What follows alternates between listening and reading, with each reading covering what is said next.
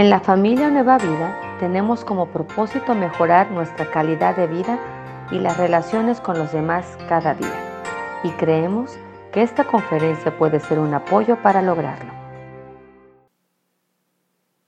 Y hoy vamos a, estudiar un tema, yo creo que, que, es interesante, eh, entendiendo un poco la cuestión familiar, esto que estoy hablándoles un poco, entendiendo un poco lo que se hizo este fin de semana. Hoy queremos, hoy queremos hablar un poco sobre un tema que tiene como nombre, si pueden ver ahí, dice el tema es el legado o la herencia espiritual. Y vamos a tratar de explicar un poco de qué se trata esto. No sé si has escuchado tú esta palabra de legado, este, pero es para hacerlo y definirlo propiamente es es esto, un legado es una herencia espiritual y cuando hablamos de herencia yo creo que la gran mayoría entendemos este principio, que es una herencia. ¿Qué entendemos por herencia?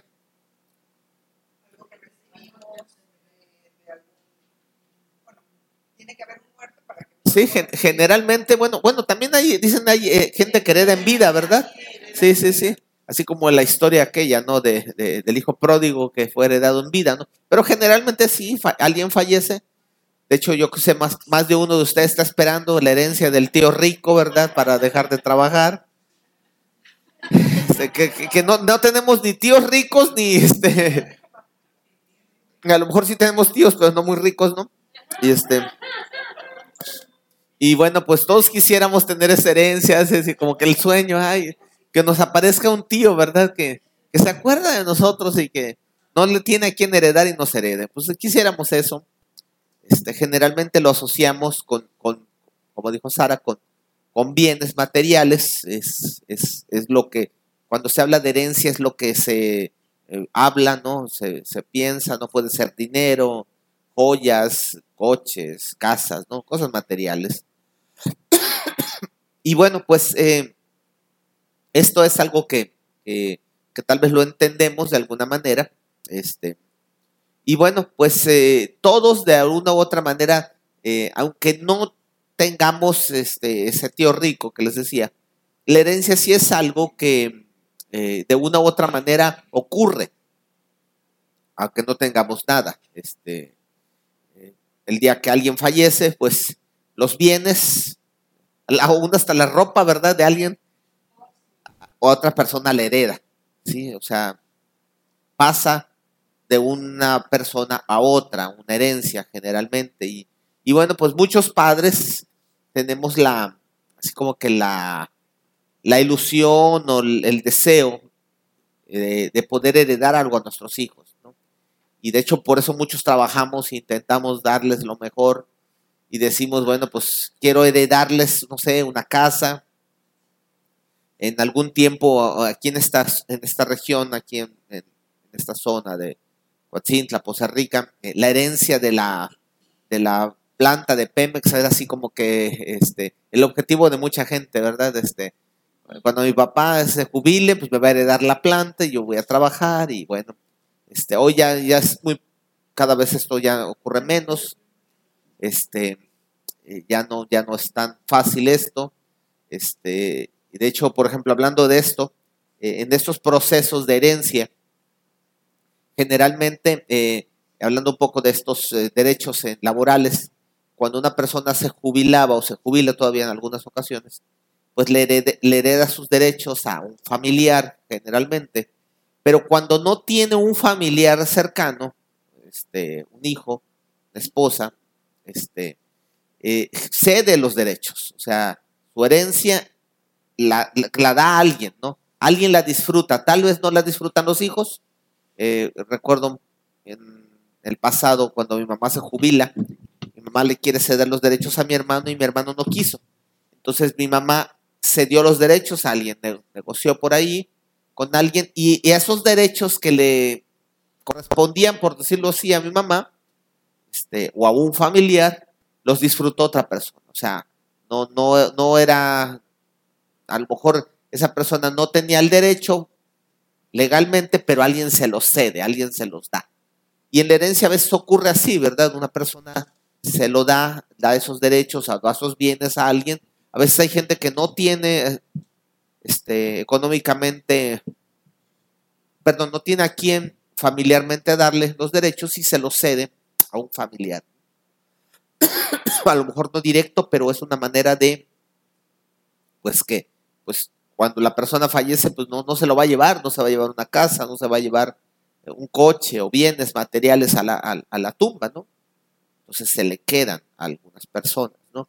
Eh, también en alguna ocasión, recuerdo eh, hace algunos años, yo escuchaba a, a, unas personas hablar acerca de un caso de una, hablando de herencia también, de una familia que se ha ido heredando este, un negocio familiar, o sea, el abuelo hizo un negocio y ese, esa persona le hereda a los hijos, y, este, y pasan los años y ahora estos hijos ya este, crecen, se casan y ahora tienen también ellos hijos y ahora esos, esas personas le pasan la, la herencia, no que en este caso es un negocio, a una, a otra, a la nueva familia, pero ahora hay un detalle aquí en esta historia, en esta historia que les platico, esta última familia no tiene hijos y entonces estaban platicando unas personas a quién le van a heredar el negocio.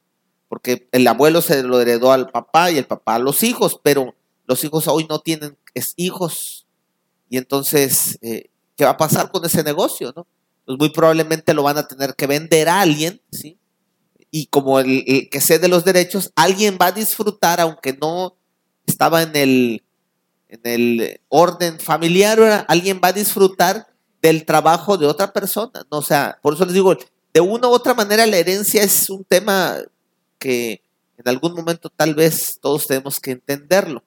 En, una, ocasión, ya para terminar estos ejemplos, una vez fui a una enseñanza de una persona que dio sobre, sobre testamentos y esta persona contaba que hay personas en algunas ciudades que, bueno, que en el pasado revisaban los las esquelas fúnebres de los periódicos para ver quién se había muerto, para reclamar, porque mucha gente se muere sin tener un testamento, y entonces ellos reclaman y, les, literal decía, hay gente que se ha quedado con los bienes de personas que nunca hicieron un testamento o que no tienen a nadie y que se murieron y que nadie reclamó y alguien reclama y legalmente se pueden hasta hacer de cosas, ¿no? Entonces, es un tema así muy amplio, ¿no? La, cuestión de la herencia. Ahora, pero, como pueden ver, ahorita de todas estas historias, todo esto giró alrededor de cuestiones materiales, ¿no?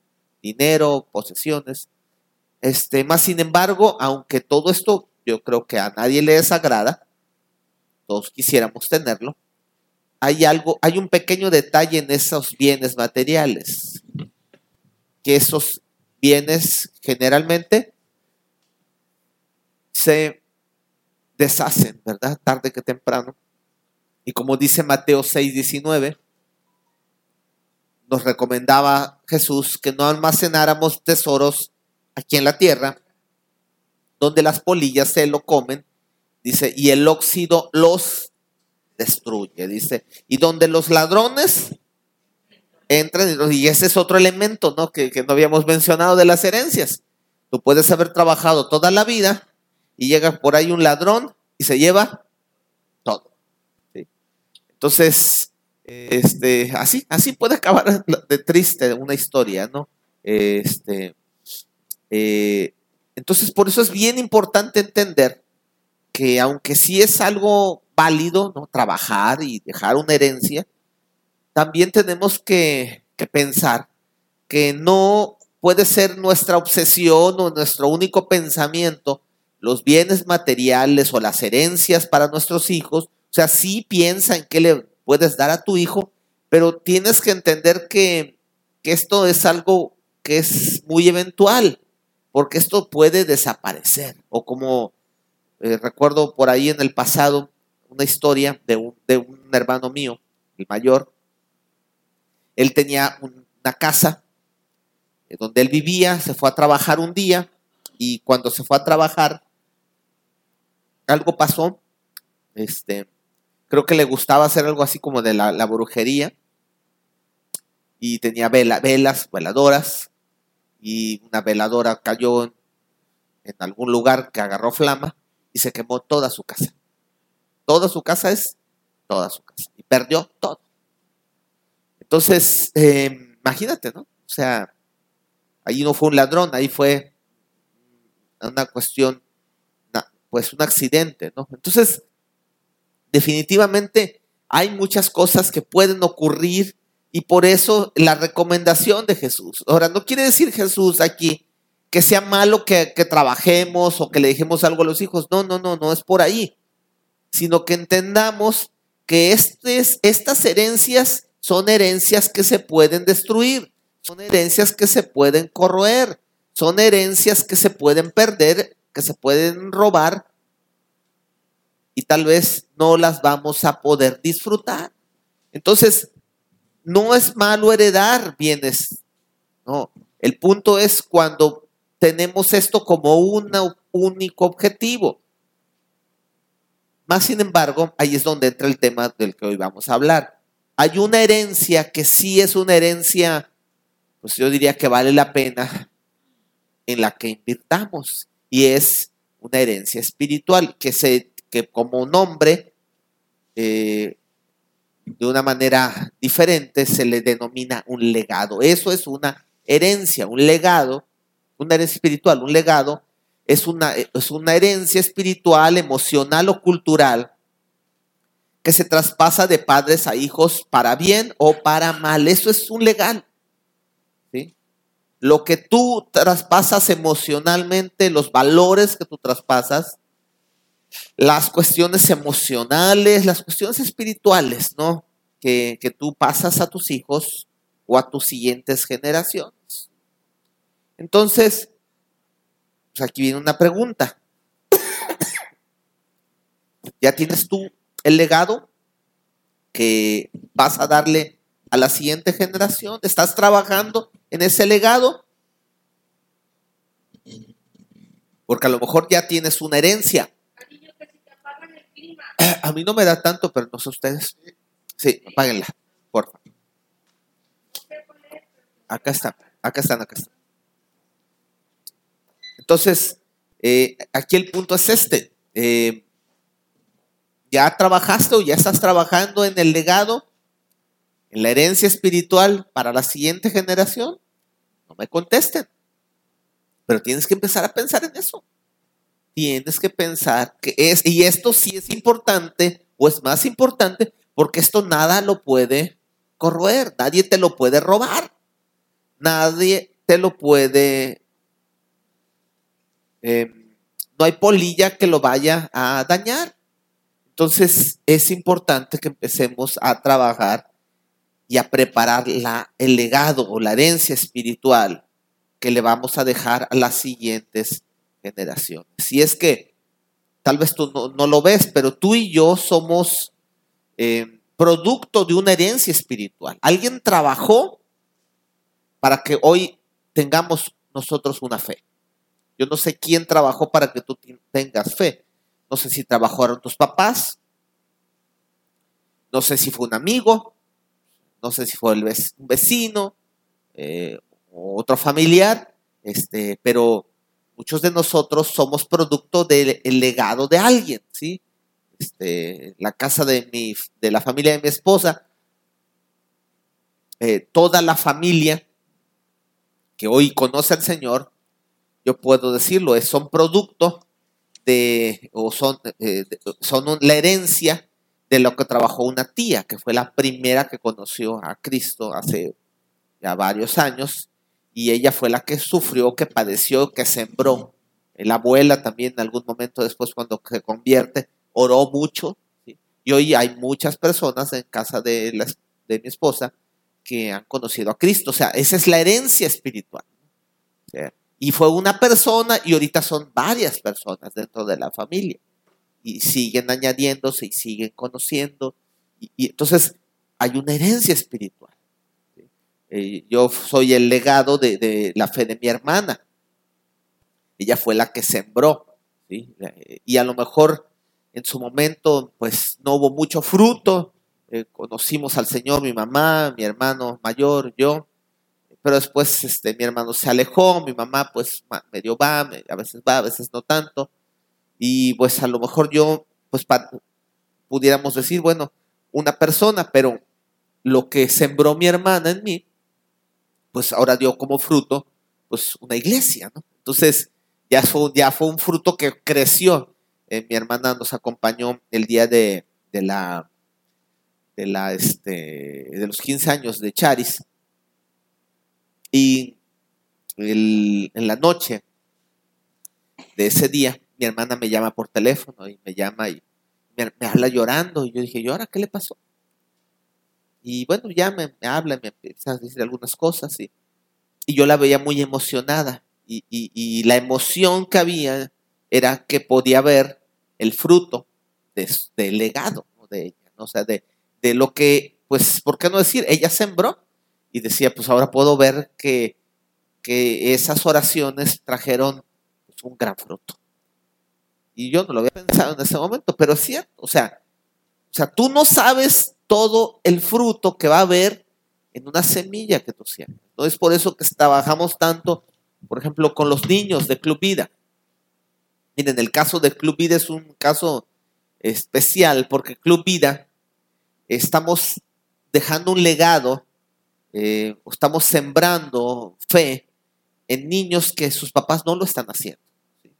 Eh, la gran mayoría de los niños que llegan los sábados a Club Vida sus papás no conocen al Señor, no es que sean malas personas, a lo mejor sus papás están trabajando para heredarles cosas, pero sus papás no tienen un legado espiritual sobre, una herencia espiritual sobre sus niños.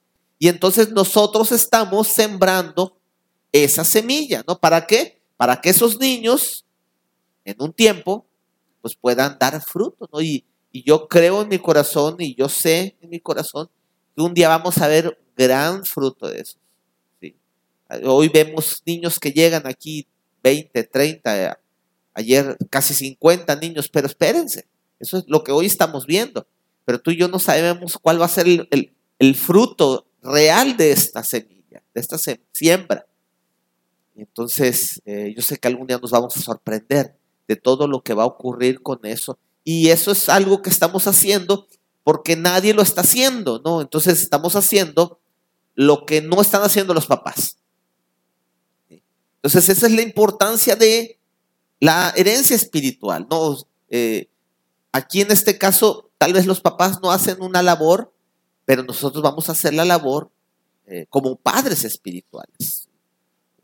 Tú y yo somos productos del, de, del trabajo de alguien, o somos el legado de alguien, y yo sé que pues también podemos ser como decía Pablo, Pablo decía, yo soy apóstol de Cristo, y, cuando le escribía a Timoteo, le decía, Timoteo, mi verdadero hijo de la fe. O sea, Pablo veía a Timoteo como qué?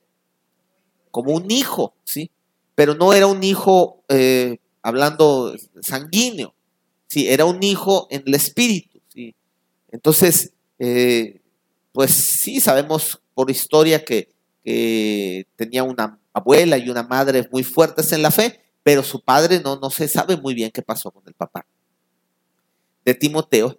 Pero gracias a Dios hubo un Pablo que sembró y dejó un legado en la fe de Timoteo. Y bueno, Timoteo fue el, el que tomó el relevo después de Pablo. Entonces, eh, por eso les digo, tú no sabes que, cuál es el producto de tu trabajo. Eh, y por eso te animo, siembra en la vida de alguien. Eh, este, deja un legado espiritual, primariamente con tus hijos. Ahí tienes chamba, tus hijos, tus nietos. Aquí tenemos abuelas, ¿verdad? Que pues tienen chamba, ¿verdad? Con los hijos y bueno, con los nietos también ya. Pero también no te quedes ahí. O sea, o sea, tu visión debe ir más allá porque pues a lo mejor tu labor va a ser de, padre o de madre, no solamente sanguíneo, sino también espiritual. Entonces, empieza a pensarlo, no estamos terminando el año. No me lo digas, pero ¿cuántas personas trajiste a Cristo este año? No me lo digas. Hay estadísticas hablan de que cerca del 90% de las personas eh, cristianas no producen un creyente en toda su vida. Entonces ahí habla de, esa falta de visión, o sea, estamos, no, no estamos sembrando o no estamos más bien dejando una herencia espiritual. Entonces, ¿de qué sirve que conozcamos al Señor hoy tú y yo y que amemos al Señor hoy tú y yo si no están conociendo más personas? Y si un día que el día que tú te vayas, que Dios te llame a cuentas, pues tu fe se va a morir contigo. Eh, el coche no te lo puedes llevar. las joyas no te los puedes llevar, pero tu fe, fíjate, un coche no te lo puedes llevar, los bienes materiales no te los puedes llevar, pero tu fe sí te la puedes llevar contigo. En el mal sentido. O sea, si tú no dejas un legado espiritual, contigo se puede morir también la fe de la familia. Entonces es algo que dices tú, espérate, o sea, es algo que nos debe de alertar y nos debe de ocupar. Necesitamos trabajar en el legado, ¿sí? Y sembrar en las personas en las cuales podemos dejarles una herencia espiritual. Dios escogió a Abraham para que fuera el heredero, por decirlo así, o el que comenzara eh, lo que hoy conocemos como Israel. Eh, ahí a Abraham se le conoce como el padre de la fe. Y Abraham es el padre de la fe y es también el padre de Israel, por decirlo así. De Abraham salieron naciones y de Abraham salió Israel. Abraham, Isaac, Jacob, Jacob, Israel. fue el abuelo de Israel. De ahí vino eh, la fe eh, y de ahí vino el pueblo de Israel. Y hoy Israel es un pueblo próspero. Los judíos son un pueblo próspero, son un pueblo muy bendecido. ¿De dónde surgió Israel? De un hombre llamado Abraham, que era un hombre que venía de una familia idólatra, así como tú y yo. Ellos también tenían sus peregrinaciones también en algún tiempo. Abraham, digo Abraham Taref, pues en una de esas peregrinaciones se quedó por ahí y ya no siguió adelante. Pero Abraham sí siguió adelante y Abraham tomó la fe. Ahorita que tú ves a toda esta gente no caminando, pues podemos pensar muchas cosas, pero también lo que tenemos que ver es cuánta gente necesita de Cristo.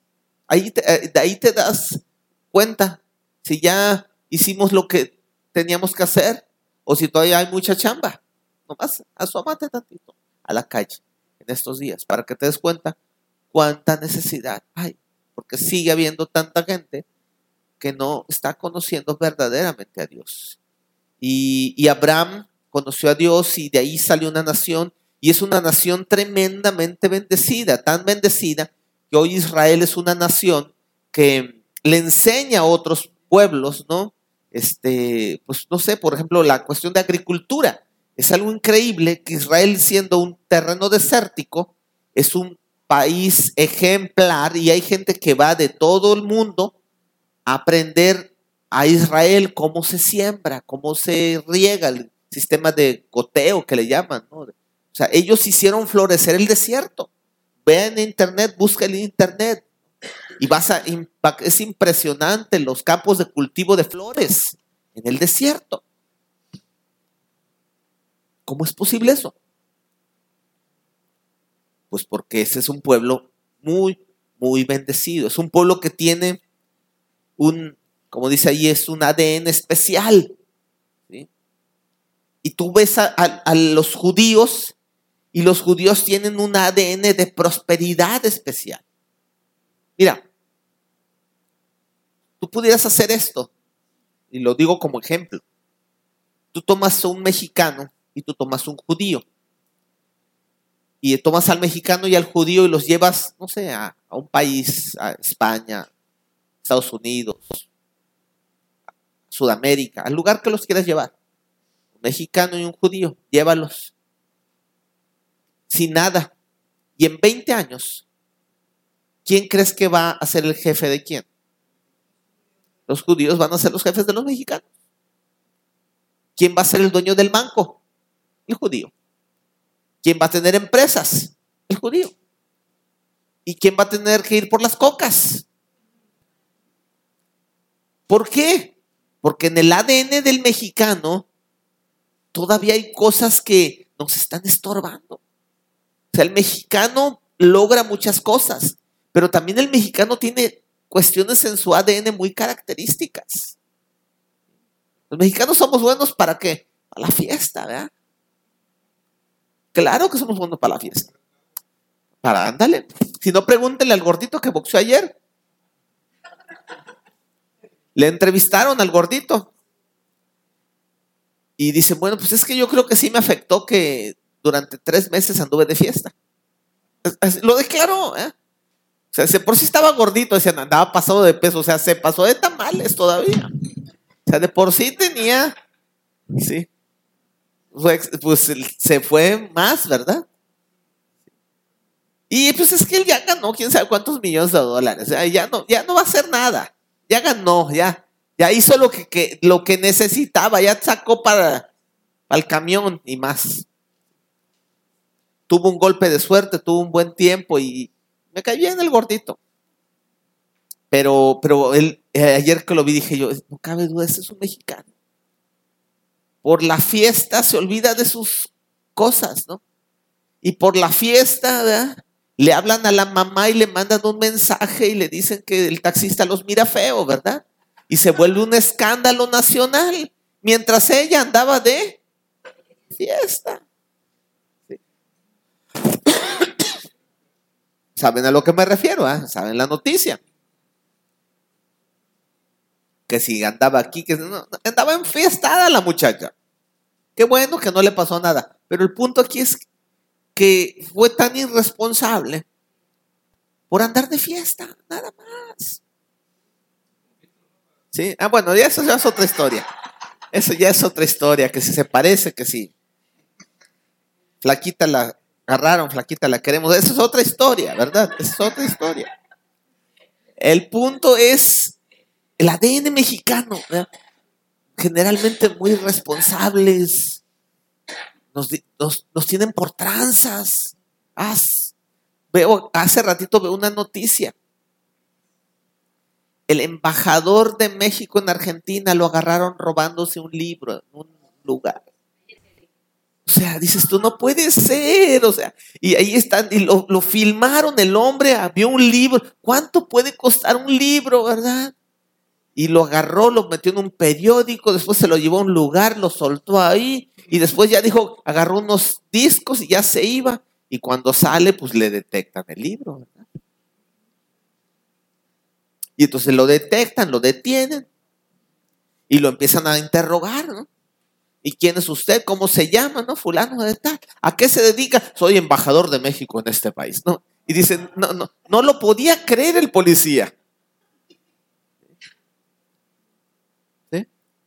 O sea, o sea, no estoy diciendo que somos todos así, quiero que podamos, o sea, pero el, así como no todos los judíos tal vez son tan prósperos, pero generalmente los judíos son prósperos y generalmente los mexicanos son de fiesta y transitas, ¿verdad? Por aquí y por allá. Entonces, necesitamos entender que hay que cambiar el ADN, hay que cambiar algo, algo no está bien en esa cadena y hay que cambiarla. Génesis 17, del 1 al 2, cuando Dios le habla a Abraham, que él tenía 99 años, le dice, yo soy el Shaddai, Dios Todopoderoso. Y le dice, sírveme con fidelidad y lleva una vida intachable. O sea, le da una instrucción. Sírveme y lleva una vida intachable. Y le dice en el versículo 2, y yo haré un pacto contigo por medio del cual garantizo darte una descendencia incontable. Esa es una promesa. Dice, yo te lo garantizo. Voy a darte una gran descendencia. Y dice en el versículo 6, y te haré sumamente fructífero. Ahora, recuerden, las promesas generalmente tienen eh, algo que le llamamos este, pues, condiciones. ¿Cuál fue la condición que Dios le dio a Abraham? Le pidió fidelidad y qué más? A ver, vamos a regresar.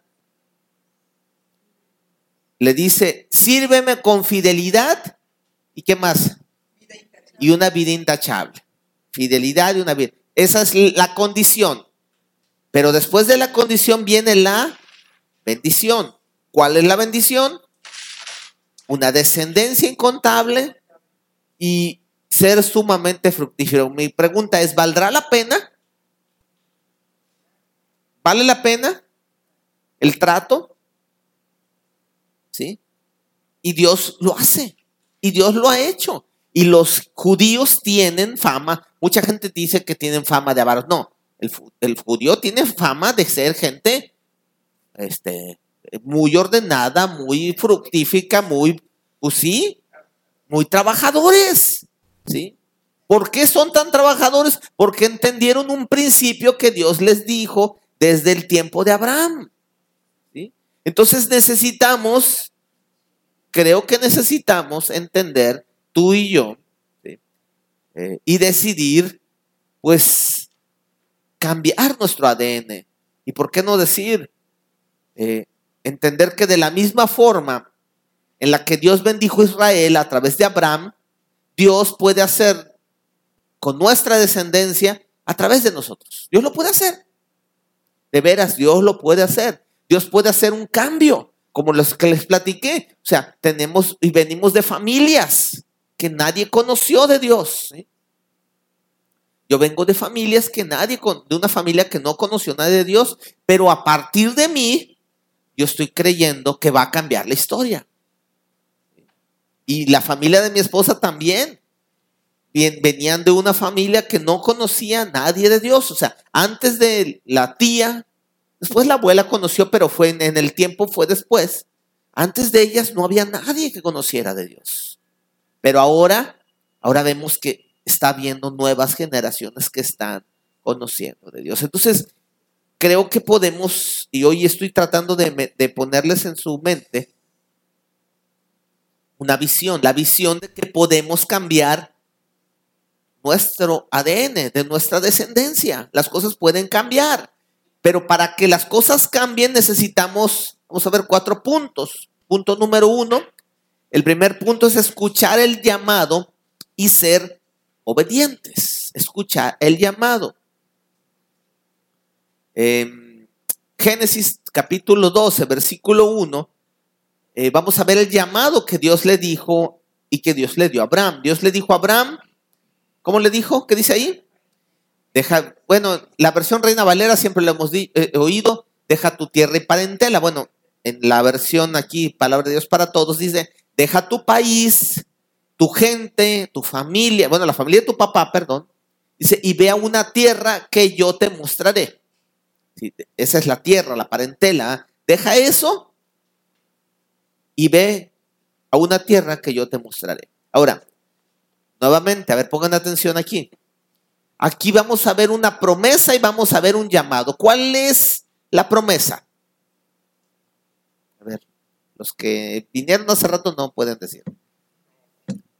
¿Cuál fue la promesa? A ver, ¿dónde está la promesa? La tierra, mira, Crucita, sí, sí, Crucita sabe que está estudiando en grupo de casa, ¿verdad?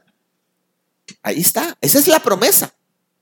Ahora, hay cosas aquí interesantes. Ahí no dice qué tan grande era la tierra, ni si había mucha, poca, de qué color. O sea, ahí no dice, o sea, simplemente habla de una tierra.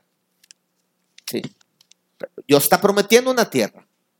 Pero primero, antes de darles la tierra, hay un llamado. Para tener esa tierra, hay un llamado o una condición. ¿Cuál es la condición?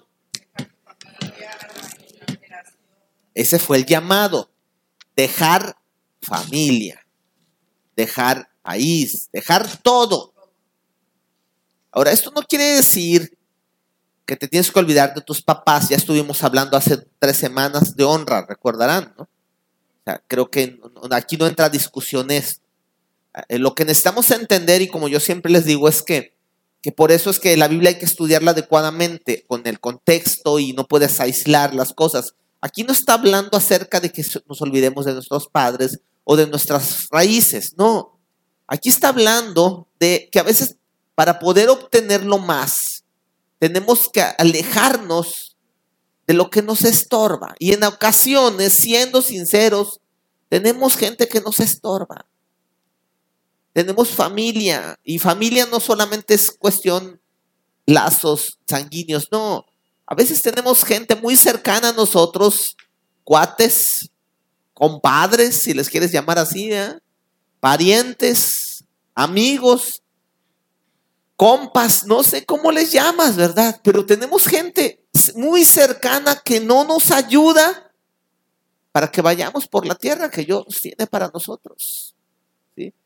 El niño es risueño y le prestan sonaja.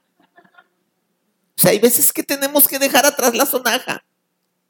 Hay veces que tenemos que dejar atrás eso que nos estorba para ir por lo que Dios tiene para nosotros. Ahora, eh, Dios no siempre te va a decir, o generalmente, o casi nunca te va a decir qué es lo que Dios te va a dar.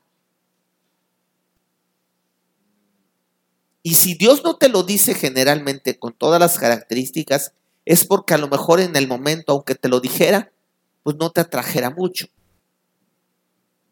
Si a mí me iban a decir que cuando conocí al Señor, iba yo a estar sirviéndole al Señor, y el día que juega mi equipo, iba yo a estar predicando, o sea, yo no lo hubiera hecho. Yo, yo quería estar viendo el partido de fútbol. Sí. ¿Ok? Yo quiero estar viendo el partido de fútbol. ¿Sí? Pero, ¿qué es lo que.? Pero a mí nunca, a mí Dios no me mostró lo que iba a hacer conmigo. A ti no, no esperes que Dios te va a mostrar cuál es la tierra. Pero lo que sí te puedo decir es que la tierra es buena. Lo que Dios tiene para ti es bueno. Lo que Dios tiene para tu matrimonio es bueno. Lo que Dios tiene, y es más, no es bueno, es lo mejor que ha existido en la historia de tu familia. O sea, no hay nada, nada que se le parezca a lo que Dios tiene para ti, para tu familia. Eso es lo que Dios tiene. Sí. Sí, dejas esa tierra, esa parentela. Dicen las personas que estudian que se cree que muy probablemente, antes de que Dios le hablara a Abraham, Dios le habló a Arán, a su papá. Después pueden leer un poquito Génesis y, entonces dices tú, bueno, ¿por qué Arán empezó a caminar? Dicen las personas, a lo mejor Dios le habló primero a Arán, nada más que Arán no quiso dejar totalmente la parentela ni la tierra. Y si al mismo Abraham todavía le costó algo, recordarán, vea, se llevó a quien no se tenía que haber llevado. Pero, pero parcialmente hizo algo, caminó, buscó, la tierra, buscó lo que Dios le ofrecía. Y Dios tiene algo bueno para ti, de veras. Tal vez tú hoy no lo ves. Mira, si tú te acercas a una persona y le compartes de Dios, pues no le vas a decir, mira y vamos y vas a estar en la iglesia los domingos, en ocasiones todo el día. Te van a decir, no hombre, estás loco. Si tú le hubieras dicho, esto al Chuy hace 15 años, ¿qué iba a querer Chuy eso? Y ahorita aquí está el Chuy, ¿verdad? Estuvo en la mañana, estuvo en el mediodía y ahorita aquí está otra vez.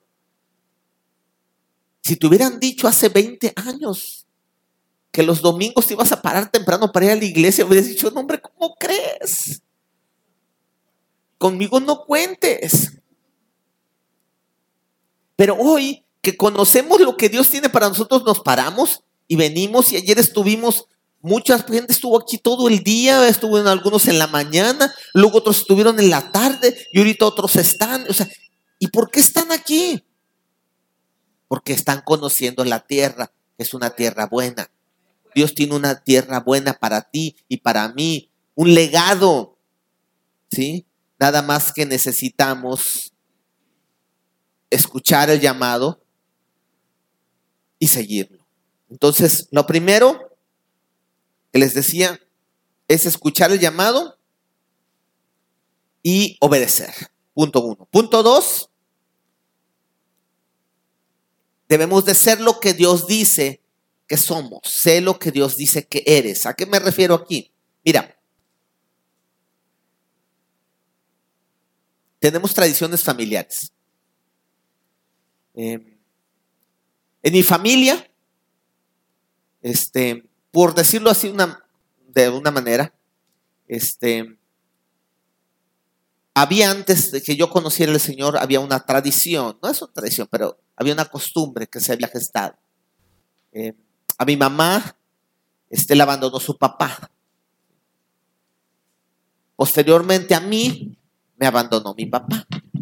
O sea, ya no sé más para allá, porque yo no conocí eh, eh, a, los abuelos de mi mamá. Este, o más bien no, no, sé bien la historia de mi abuela, si ella la dejó yo, pero yo, yo no me acuerdo que mi abuela me hubiera platicado algo de su papá. Pues muy probablemente también le pasó lo mismo a mi abuela, le pasó a mi mamá, me pasó a mí. Eh, mi abuela no se casó y mi, mi, mamá, este, pues es, bueno, en ese tiempo se ponían en las actas de nacimiento hijo natural, no sé si se recordarán. Este, mi mamá no se casó con mi papá y entonces en el acta de nacimiento mía decía hijo natural. O sea, había cosas en mi línea ascendente no muy agradables. En el, en el lenguaje bíblico, la Biblia les llamaba bastardos. Es, una palabra muy fuerte. Y los bastardos no podían ni siquiera entrar en el templo. Los hijos fuera de matrimonio no podían entrar en el templo. Si no me creen, la Biblia, van a ver. Pero ¿cómo son las cosas de Dios? Cuando la gracia llega cuando el ADN cambia. Y cuando alguien decide obedecerle a Dios y cambiar el ADN, ahora Cristo nos alcanza y ahora viene una descendencia diferente. Ahora mis hijos tienen un papá, no los abandono yo como mi papá, y mis hijos no son hijos naturales como lo fui yo, como fue mi mamá y como fue muy probablemente mi abuela. O sea, el ADN empieza a cambiar. ¿Por qué empieza a cambiar? Porque Cristo llega. Y cuando Cristo llega, el ADN cambia. Si nosotros obedecemos su llamado. Y entonces ahora hay una nueva tierra para mi descendencia. Una tierra diferente. Ellos no van a ser abandonados, ellos no van a ser hijos naturales. Es más, ellos están creciendo con otro ADN. No sé si me estoy explicando. Bueno, eso es lo que Dios tiene para ti. Es lo que Dios tiene para nosotros, o sea, un mejor tiempo, una mejor tierra. ¿Sí? Entonces, Dios le llama a Abraham y le dice, yo te voy a cambiar tu nombre. Y tú ya no te vas a llamar Abraham, tú te vas a llamar Abraham. Entonces, Dios nos cambia el nombre. Ya no se llaman los de mi familia bastardos ahora se llaman hijos de Dios. Como ven, cambia el nombre, ¿verdad? Se oye diferente. Producto de qué es? De la gracia de Dios. ¿sí? Del abrazar y decir, yo quiero eso para mi familia. Yo quiero una mejor tierra para mi familia. Y yo voy a hacer lo que a mí me corresponde para que esa nueva tierra la pueda disfrutar. A lo mejor ni siquiera yo. La, ¿Quién va a disfrutar esa tierra? ¿Quién disfrutó la tierra prometida? ¿La disfrutó Abraham? No. ¿Quién disfrutó esa tierra? Su descendencia. O sea, lo que Dios tiene para ti es tan grande que no te sientas mal, pero a lo mejor ni siquiera tú lo vas a disfrutar. Pero lo bueno es que lo va a disfrutar una descendencia que Dios te va a dar y es una descendencia grande. Fíjate. No sé si, te está llegando este, este punto, pero a mí sí me está llegando, porque yo entiendo, es otro nombre. Ya no somos los borrachos de la colonia, ya no somos los pandilleros, ya no somos las amantes, ya no somos los, o sea, no, somos los hijos de Dios. Ya no tenemos un mal nombre, ahora tenemos un buen nombre, ¿sí? ¿Quién está cambiándonos el nombre? Cristo. Cristo lo cambia cuando llega a nuestras vidas. Cambia, producto de un legado espiritual. Entonces, necesitamos tomarnos de las promesas para que éstas nos proyecten hacia el futuro. Mira, ¿por qué los judíos son como son? Entre tantas cosas, los judíos se toman de las promesas. Han aprendido a vivir de las promesas porque Dios se los mandó. Que las, Dios se las dio y ellos las abrazan. Y mira lo que dice una de las promesas que Dios le da a, Israel. Dice, este es mi pacto contigo. Bueno, se la da a Abraham. Dice, te haré un padre de multitud de naciones. Este, perdón, dice, te haré un padre de multitud de naciones. Es una promesa. Y de Israel salieron multitud y están saliendo multitud de naciones. Las dos religiones más grandes del mundo, el cristianismo y el islam, surgieron de Abraham. Las dos. Multitud de naciones. ¿Se cumplió la promesa de Dios? Claro que se cumplió. Ahora, ¿tú crees que Dios nada más le cumple a Abraham y a ti no te va a cumplir? Dios te va a cumplir también a ti. Dios ahora, hay promesas. Ahora, mi pregunta es, ¿conoces las promesas? ¿Tienes una promesa que la has abrazado? ¿Cuántos en algún momento han tomado una promesa de Dios y la tienen y dicen, esta la agarro, me abrazo? ¿Sí? ¿Sí, ¿Sí lo han hecho? Bueno, ¿cuántas, ¿cuántas promesas han hecho así? No, no, ¿cuántas? ¿Más? ¿Cinco? ¿Diez? ¿Veinte?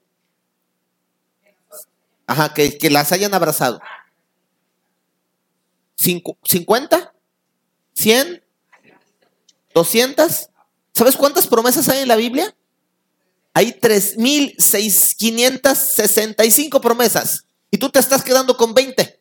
Y ya, uy, no, ya, ya, ya, con esto es suficiente. ¿Por qué?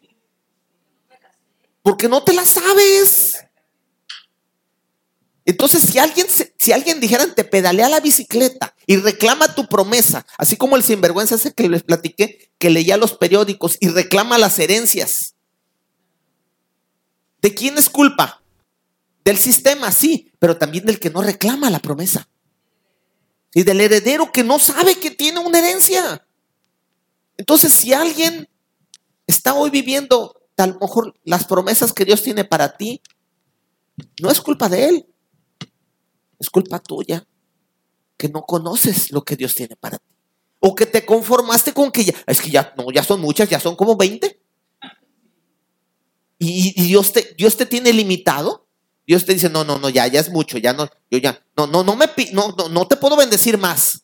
Si Dios le dijo a Abraham, Dios te, quiere bendecir, dice, sobre abundantemente. Ahora, seamos sinceros, hoy ya estamos bendecidos sobreabundantemente, ¿verdad que no? A veces andamos ahí rascando, ¿verdad? Este, eh, las, eh, si nos encontramos una monedita por ahí, ¿verdad? Perdida. O sea, todavía no llegamos a ese punto. Ahora, no estamos hablando de una obsesión económica, no. Estamos hablando de entender que Dios nos quiere bendecir es su voluntad. O sea, no es un, no es un fin, ni es lo más importante, porque recuerden, lo más importante es la herencia espiritual. Pero todas las demás cosas, dice la escritura, vienen por añadidura. Busca primeramente el reino de Dios. Busca. Y entonces por eso dice, no pongas tesoros. Ahora, ahí es donde entra este punto y lo interesante. Ahí es donde entra, ¿verdad? Para que lo puedas entender. Por eso Jesús dice, no hagas tesoros en el cielo, perdón, tesoros en la tierra. No, o sea, no quieras lograr lo material. Ve por lo espiritual y entonces lo de va a ser, va a ser añadido. Va a llegar a su tiempo, en su momento, pero tienes que empezar a tomarte de las promesas, a conocer las palabras, la promesa de Dios. Estudia. Aquí hay varios que están estudiando, pero también tenemos algunos que no están estudiando. Ahorita se van de vacaciones, les vamos a dar vacaciones a los que están estudiando y les vamos a dar unas semanas a los que no están estudiando para que se empiecen a preparar psicológicamente y que en enero se metan a estudiar.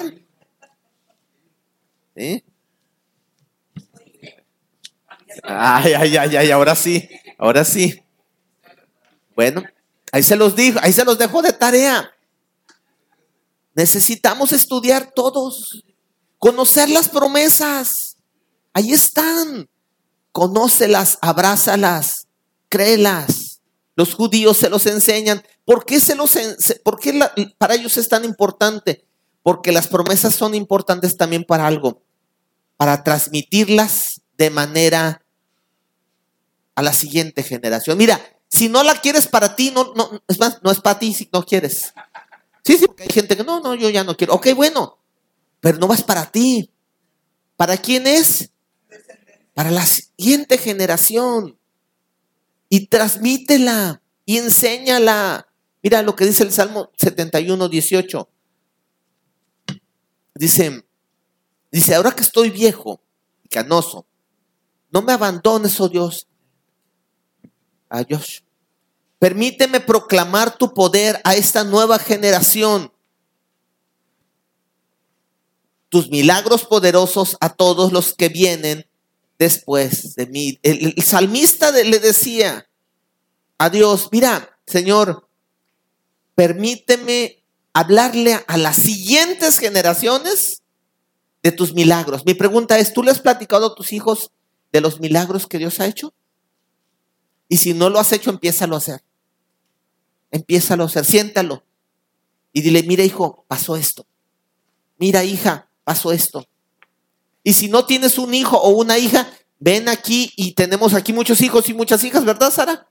Cada, cada sábado hay muchos hijos y muchas hijas que necesitan que alguien les cuente. Porque esos hijos y esas hijas que están aquí cada sábado no tienen un papá y una mamá que les cuente las proezas de Dios. No sé si lo habían meditado de esa manera. Esos niños no tienen un papá y una mamá que les puedan hablar de las proezas de Dios. Porque sus papás no conocen a Dios. Y entonces son niños que no tienen esa fe. Pero cuando vienen jóvenes y adultos y están aquí en este lugar, y les dan una historia y les cuentan las proezas de Dios. Esa fe se está transmitiendo. Esa fe se está transfiriendo. Y entonces, que nos, fíjense, escuchen esto. Y con esto ya termino. Entonces, lo que hace la gente cuando venimos los sábados, o cuando vienen los sábados, y trabajan con estos niños, no es darle unas clasecitas. ¿Sabes qué están haciendo? Están transfiriendo un legado. Están transfiriendo la fe. Estos niños que llegan cada sábado están recibiendo la fe de un padre espiritual. Que a lo mejor el padre espiritual es Andrea, ¿verdad? O la madre espiritual, ¿verdad? Y Andrea le puede platicar eso a un niño. Y entonces, aunque no es su hijo, Andrea está transmitiendo como lo que hacen los padres, ¿sí? transmitiendo la fe. Lo que hacía el salmista y le decía, permíteme poder a esta nueva generación. Por eso fíjense, quiero que vean esto. El salmista le rogaba a Dios, dame la oportunidad de enseñar a la siguiente generación a platicarle de tus milagros. Y van a venir más y más. Y hay muchos niños que necesitan conocer de Dios. Y hoy por eso mi preocupación, porque en las escuelas les quieren enseñar otras cosas. ¿Qué va a pasar con todos estos niños que sean adoctrinados con esas ideologías? Los están los están, estamos hablando que los van a intentar corromper. Y en vez de ser niños que estén ansiosos de venir, Eli me pasó un, audio esta semana. Un niño diciendo, Eli, vas a venir por mí, ya estoy listo. Estoy, muy ansioso de llegar. y entonces tú escuchas a los niños y ellos están queriendo. Les gusta. ¿Por qué? Que de los niños es el reino de los cielos. A los niños les gustan las cosas de Dios, pero si nadie los, si nadie lo hace, si sus papás son pues, personas que no conocen, ellos no lo van a hacer. Por eso nos corresponde a nosotros y por eso es tan importante esto. Y por eso les animo. Y si tú no lo estás haciendo, ven un sábado. O venlos un domingo y apóyanos. Tenemos niños a los cuales necesitamos enseñarles. A las siguientes generaciones, enseñarles de los milagros. Y entonces poder hacer lo que dice la palabra en Mateo, que podamos decir que Él es el Dios de Abraham, de Isaac y de Jacob.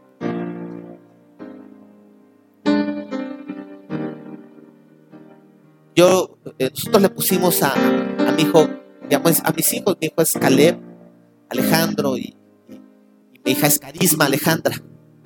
Y nosotros ya les dijimos a, a nuestros hijos, yo no sé cómo le vayan a poner ustedes a los suyos, pero sus hijos se van a llamar Alejandro. Si le quieren poner otro, se van a llamar Alejandro. O sea, yo ya les dije. ¿Es en serio? Porque yo soy el papá. Soy Alejandro León. Y mi hijo es Alejandro León y su, el nieto que un día o los nietos que un día nos dio Dios van a ser también primera, segunda y al menos tercera generación. Ya después yo ya, ya no es bronca mía. Ya va a ser bronca de mis hijos y de mis nietos. Pero yo voy a trabajar, yo estoy pensando en tres generaciones. Mi, la mía, con mi esposa, la de mis hijos y la de mis nietos.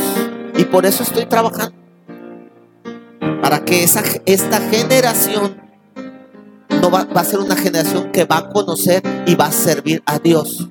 Yo lo he creído, yo lo declaro. Y aunque a veces pareciera que les, les quiere ganar, ¿verdad? Dijeran por ahí, ¿eh? las cabras quieren correr al monte.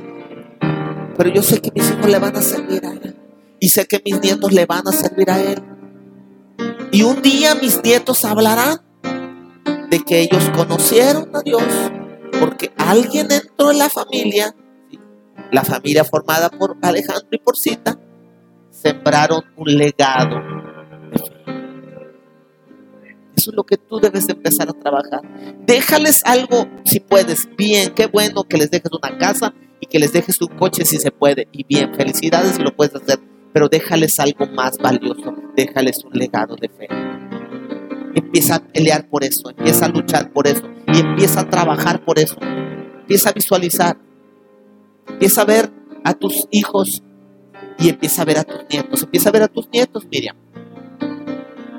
La tercera generación, empieza a verlos y empieza, escribe una carta para tus nietos. Escribe una carta para tus nietos, Tania. Lolita ya los, ya los tiene. Y sus nietos le están sirviendo a Dios.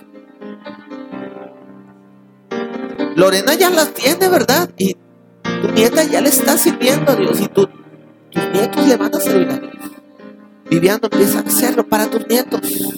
Chuy, de igual manera, empiezan a orar por la mujer que Dios, o sea, porque van a necesitar unas esposas.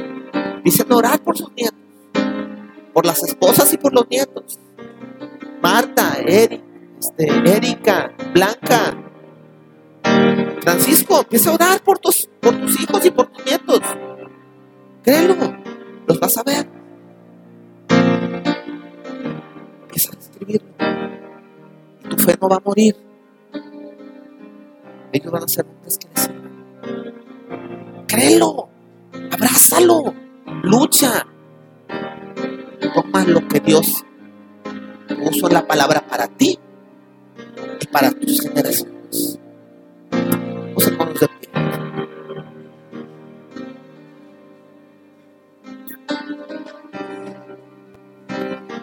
Imagínate qué hermoso va a ser. Imagínate qué hermoso va a ser. Eso es una tarea, les voy a dejar. Hagan una carta. haga una carta para sus nietos. Que todavía no existen, los que no tienen todavía. Y un día díganle a sus hijos, esto se lo entregas a, a mi nieto cuando le sirva o cuando le empiece a servir. Imagínate qué, impactante va a ser para ellos escuchar. A lo mejor ni te van a conocer. A lo mejor sí te van a conocer. Ok. Bueno.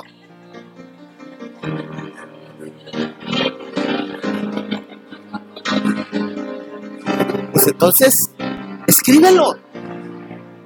Y escríbelo. Y que vean que desde antes que nacieran ya había palabras escritas para ellos. Palabras de vida. Un legado espiritual ya se estaba gestando desde antes que ellos nacieran. Así es Dios. Cierra tus ojos. Cierra tus ojos. Vamos a orar a Dios. Yo te quiero pedir, ora a Dios, ora a Dios por, por, la esposa que va a tener tu, tu hijo, por el esposo que Dios le va a dar a tu hija, por esas siguientes generaciones. Ora a Dios. Dile, Señor, pongo mis generaciones delante de ti. Las pongo delante de ti, Dios. Pongo esas siguientes generaciones hoy delante de ti. Y yo sé que ya están en algún lugar. La persona que tú tienes, que será mi legado, que recibirá mi legado. A lo mejor va a ser un legado y a lo mejor va a ser un hijo en de nuestra carne. A lo mejor es en el espíritu, no lo sé. Pero mi, mi fe no va a morir conmigo, dilo. Mi fe no va a morir conmigo. Mi fe va a ir a la segunda y tercera generación al menos. La fe, mi fe no se va a acabar conmigo. Mi fe se transfiere generación tras generación. Y si mis hijos les sirven, esa es una promesa. Tómala y di, mis hijos les servirán. Y si mis hijos no lo quieren hacer, mis nietos les servirán. Las siguientes generaciones les servirán. Y cosecharán un fruto y habitarán la tierra y vivirán tierras fructíferas. Señor, tú nos cambias el nombre. Hay un nuevo nombre para mi familia. El nombre que el mundo nos dio, el nombre que el diablo nos dio, ese nombre yo lo rechazo en el nombre de Jesús. Y tomo un nuevo nombre para mi familia, para mis generaciones, en el nombre de Jesús. Señor, oro por las esposas de los hijos que un día veremos, Señor. La esposa y el esposo. Yo oro por la esposa de mi hijo y el esposo de mi hija. Tú los ellos ya nacieron, no sé dónde están. No les conozco, pero yo desde este momento los pongo en tus manos y te pido que los guardes, los cuides, les des entendimiento y prepare sus corazones porque le van a servir a Dios. Porque mis hijos le van a servir a Dios y ellos tendrán que servirle a, mi Dios. Porque mis nietos le servirán a Dios. Dios de Abraham, Dios de Isaac, Dios de Jacob. Tres generaciones. Y que esa promesa también la tomen nuestros hijos y la tomen nuestros nietos. Y así será generación tras generación los que te servirán. Y serán multitudes. Y vendrán después de mí multitudes. Y vendrán después de mis hijos multitudes que te conocerán y que te honrarán y te servirán. En el nombre de Jesús, amén